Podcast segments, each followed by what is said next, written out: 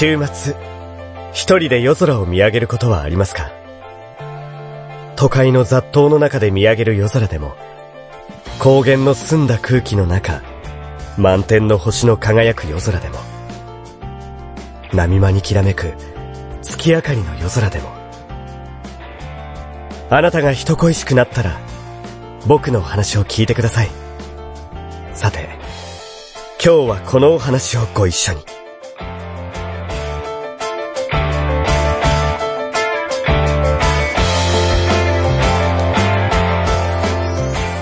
鈴音色、琴の葉、音の葉。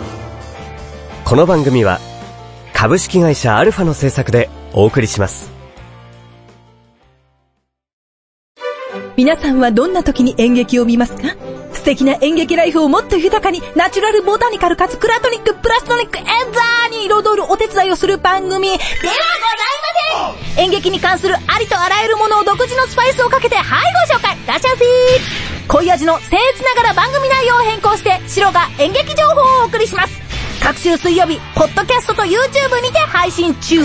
芝居見るなら別のこと。おっと、それならとりあえず、お芝居一回見てみない ?Try to the next stage.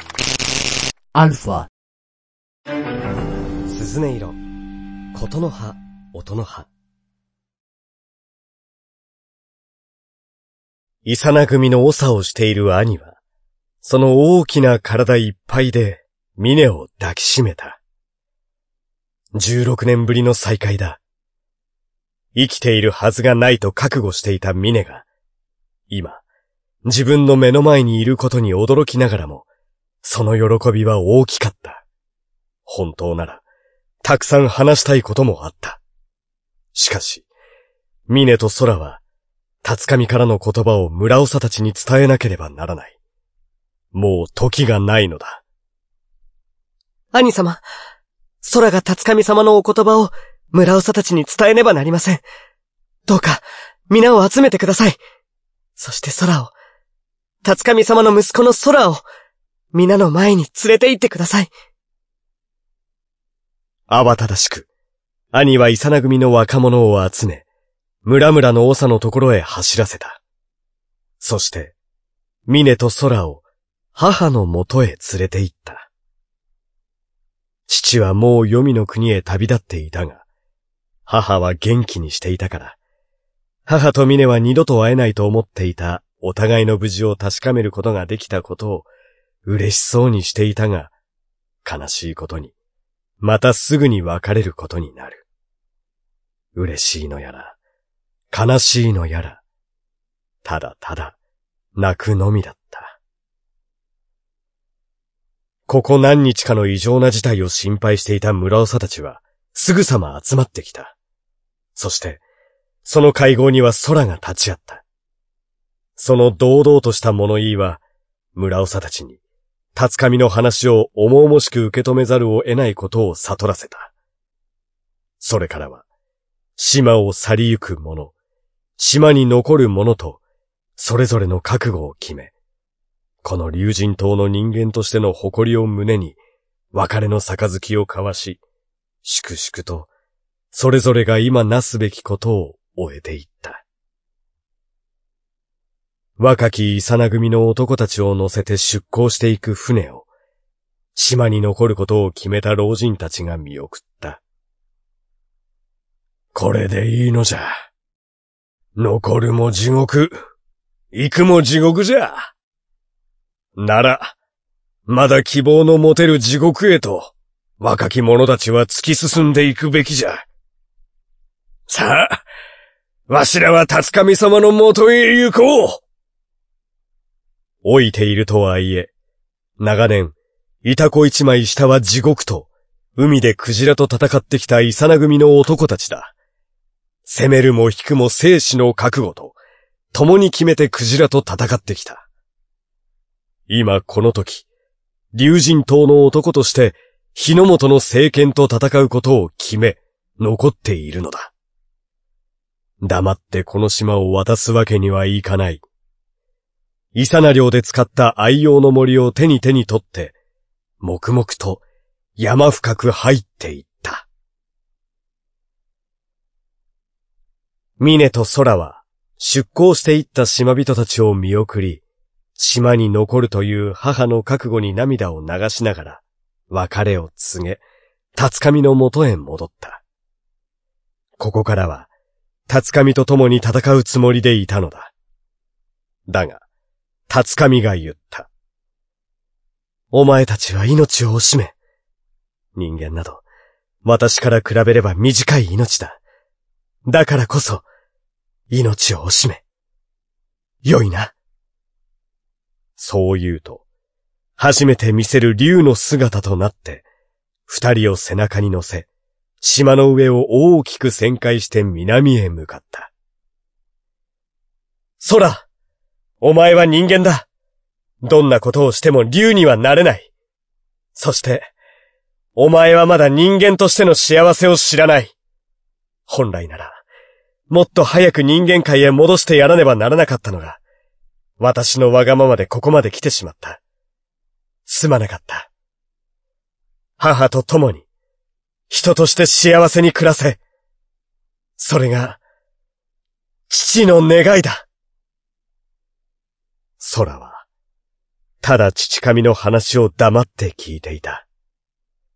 何度も何度も、溢れる涙を拳で拭い、最後に、父神の大きな背中に頬ずりをした。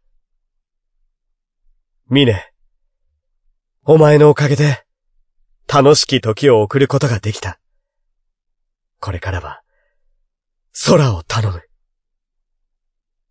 ミネは、ツ神が島を、島人たちを守ってきてくれたことを知っている。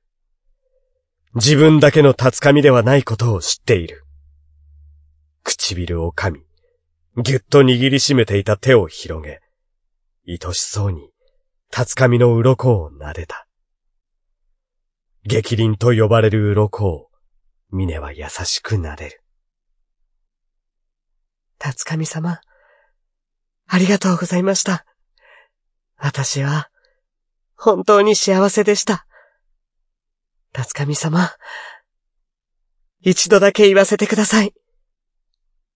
愛しています。そして、これからもずっと、愛して生きていきます。ミネの言葉を聞いたはずだが、タツカミは、ただ黙って、南の島へと飛び続けた。目的の島が近づいたその時、タツカミが言った。以前より、お前たちを任せる島を決めていた。あの島ぞ。大丈夫だ。良き島だ。強き国が欲しがるようなものはない。だからきっと、お前たちが生きている間は平和であろう。ただし、それでも強き国と争いが起こるようなことがあったら、空よ。その時はお前が戦え。立つ神の子として、誇りを持って戦うのだ。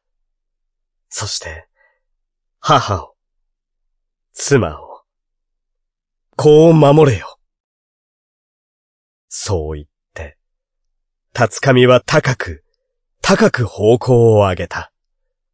その方向は悲しげに長く響き渡り、辰神は、竜神島へ戻っていった。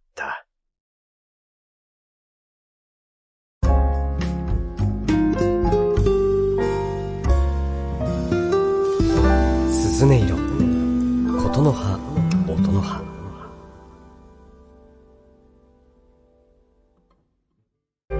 皆様ライブを生で見ていますか？50歳を過ぎた今でも月に10回くらいはライブに通うなんのこっちゃいにしゃばをお送りするラジオ番組ここに開始します。なんのこっちゃいにしゃば今の青春我がライブ人生。各週水曜日アルファからポッドキャストにて配信中。ライブトークに花を咲かせませんか ?Try to the next stage. アルファ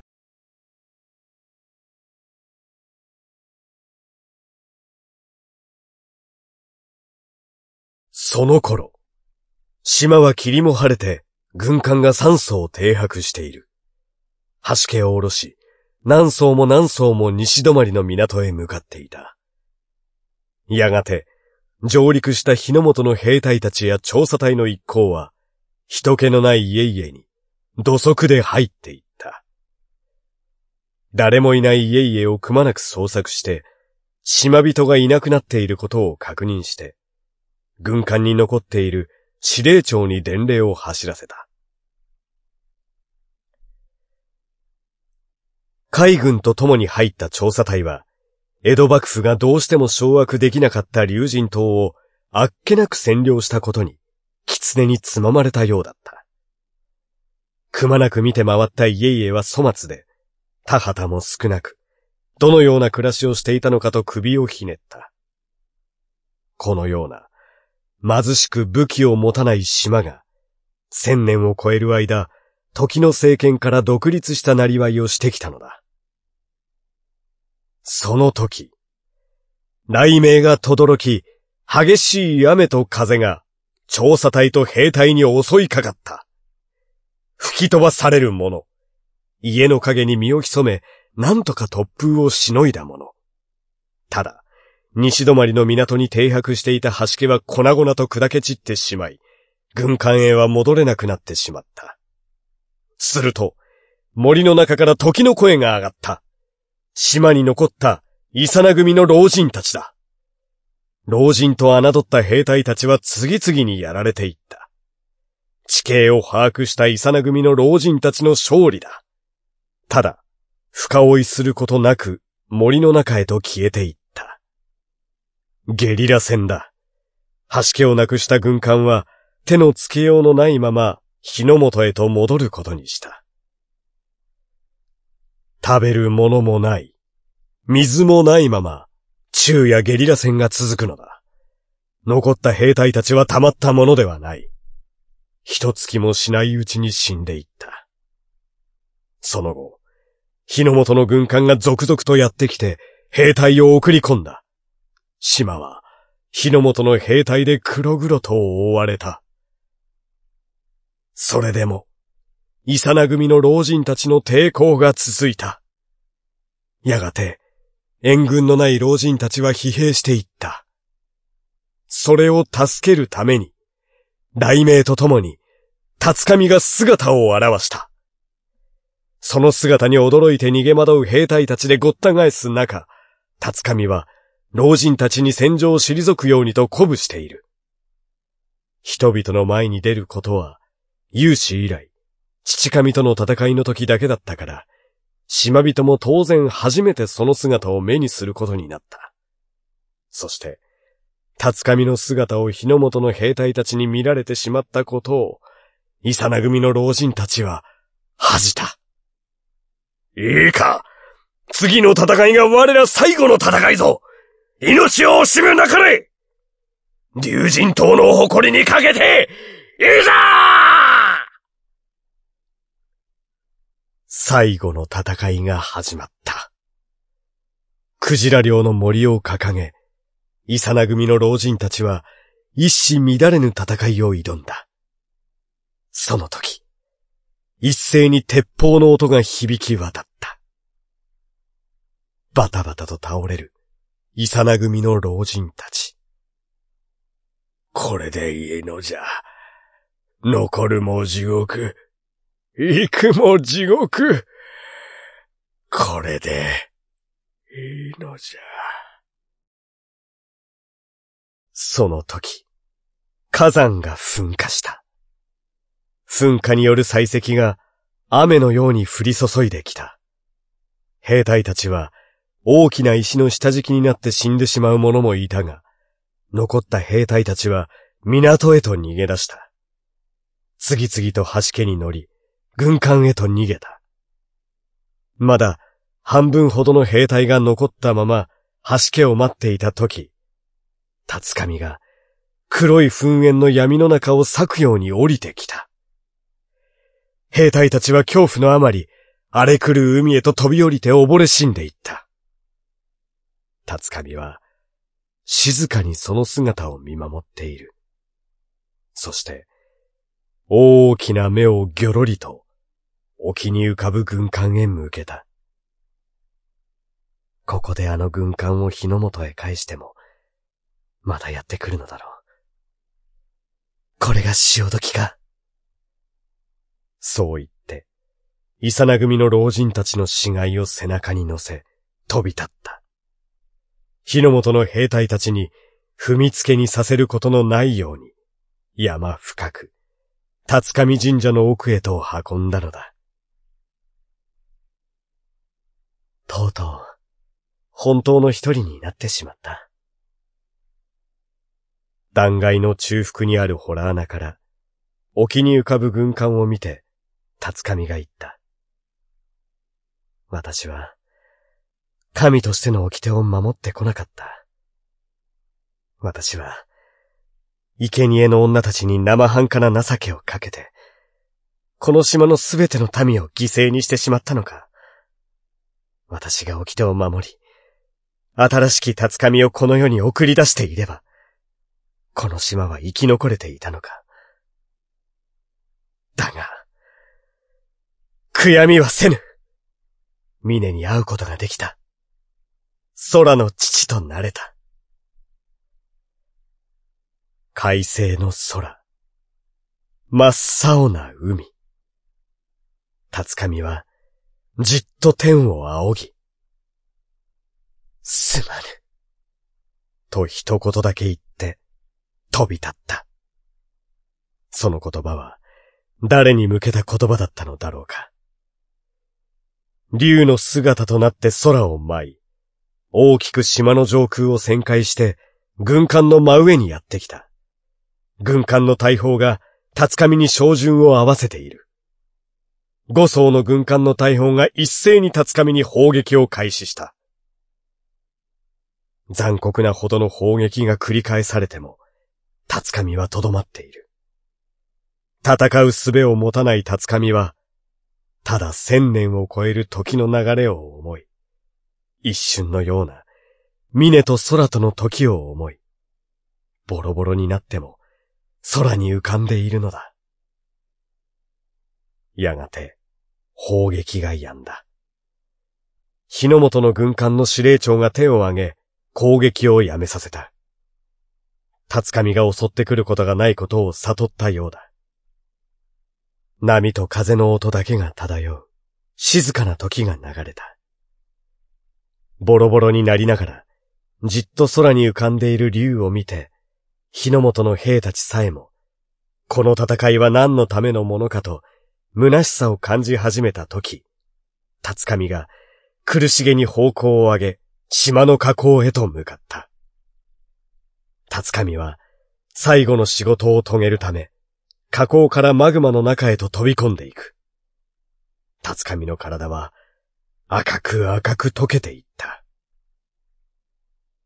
朦朧とする意識の中で、長い時をたった一人で生きてきた辰上が、最後に手に入れた幸せ。我が血を受け継いだ空と、愛しい峰を思い浮かべた。空。峰。激しい噴火が起きた。激しい噴火は一昼夜続き、三日目、火山灰が収まり夜が明けると、竜神島は跡形もなく姿を消していた。海面が穏やかに揺らいでいるだけだ。そして、空は一点の曇りもない快晴の空だった。ふーっと大きく息を吐いて、私はパソコンの電源を落とした。そして、慌ただしく外出の準備をして家を飛び出した。竜神島のあった場所に行ってみたい。何もないよと呆れられたが、取材で仲良くなった八丈島の漁師は、私のわがままを聞いてくれた。漁船に乗り込み、船酔いと格闘しながら約3時間。私は漁師に促されて、デッキに出た。ただただ青く澄んだ波間に、カモメが鳴いている。海中深く、竜神島の痕跡があるかもしれない。私はじっと海中を見つめた。風の音と波の音の中、思わず言葉が口をついて出た。辰上よ。私は書いてしまってもよかったのか？当然、答えが返ってくることはなかった。そして、今度は空に向かって呼びかけた。辰上よお前はまだここにいるのだろ？うすると、どこからか辰上の声がした。いいか、よく聞け。俺は、ただの竜さ。神なんてものじゃねえよ。いや、俺はただの人間になりたかったのかもな。その言葉の意味を、私はどう捉えればよいのだろうか。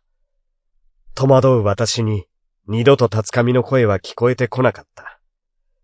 風の音と波の音だけが聞こえてくるだけだ。それでも、つきんと胸が熱くなった。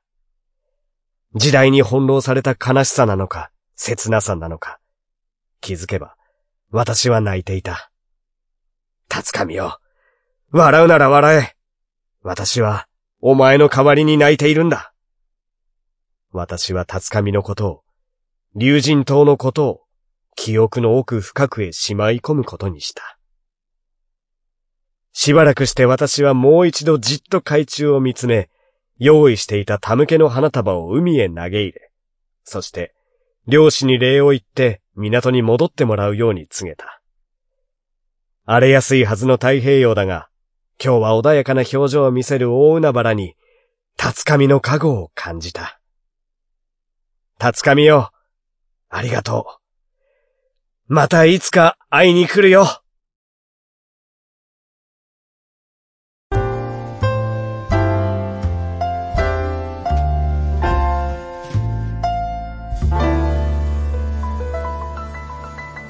鈴音色、琴の葉、音の葉。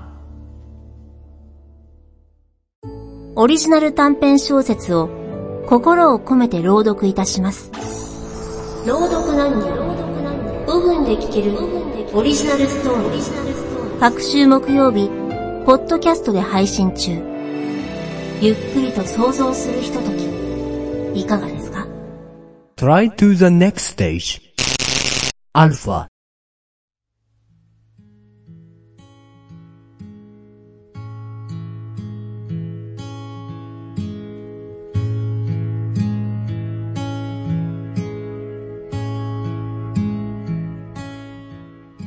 辰上第3話。お聞きいただきました。いかがでしたでしょうか？番組公式サイトのメールフォームから感想などお便りをお待ちしております。それではまたお会いしましょう。岡部鈴音でした。